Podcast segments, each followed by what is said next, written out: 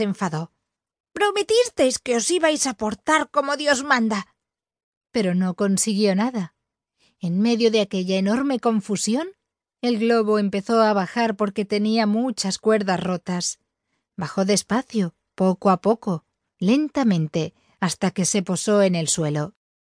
Pero ¿sabes una cosa? Pues que a los pocos días continuaban todos el viaje en un globo nuevo, magnífico, con mucho más espacio y cada viajero en su sitio. Lo habían construido los animales mientras la abuelita descansaba. ¿Qué por qué lo habían construido? Pues porque ella les había prometido una cosa. ¿Qué les había prometido? Les había dicho Si dentro de unos días no tengo un globo nuevo, os vendo en el mercado y ganaré mucho dinero. Con él daré la vuelta al mundo, en avión. ¡Os lo prometo! Los animales trabajaron de lo lindo porque la abuelita siempre cumplía lo que prometía, pero también porque querían quedarse con ella, porque en el fondo, en el fondo, ¿dónde iban a encontrar una abuelita tan aventurera?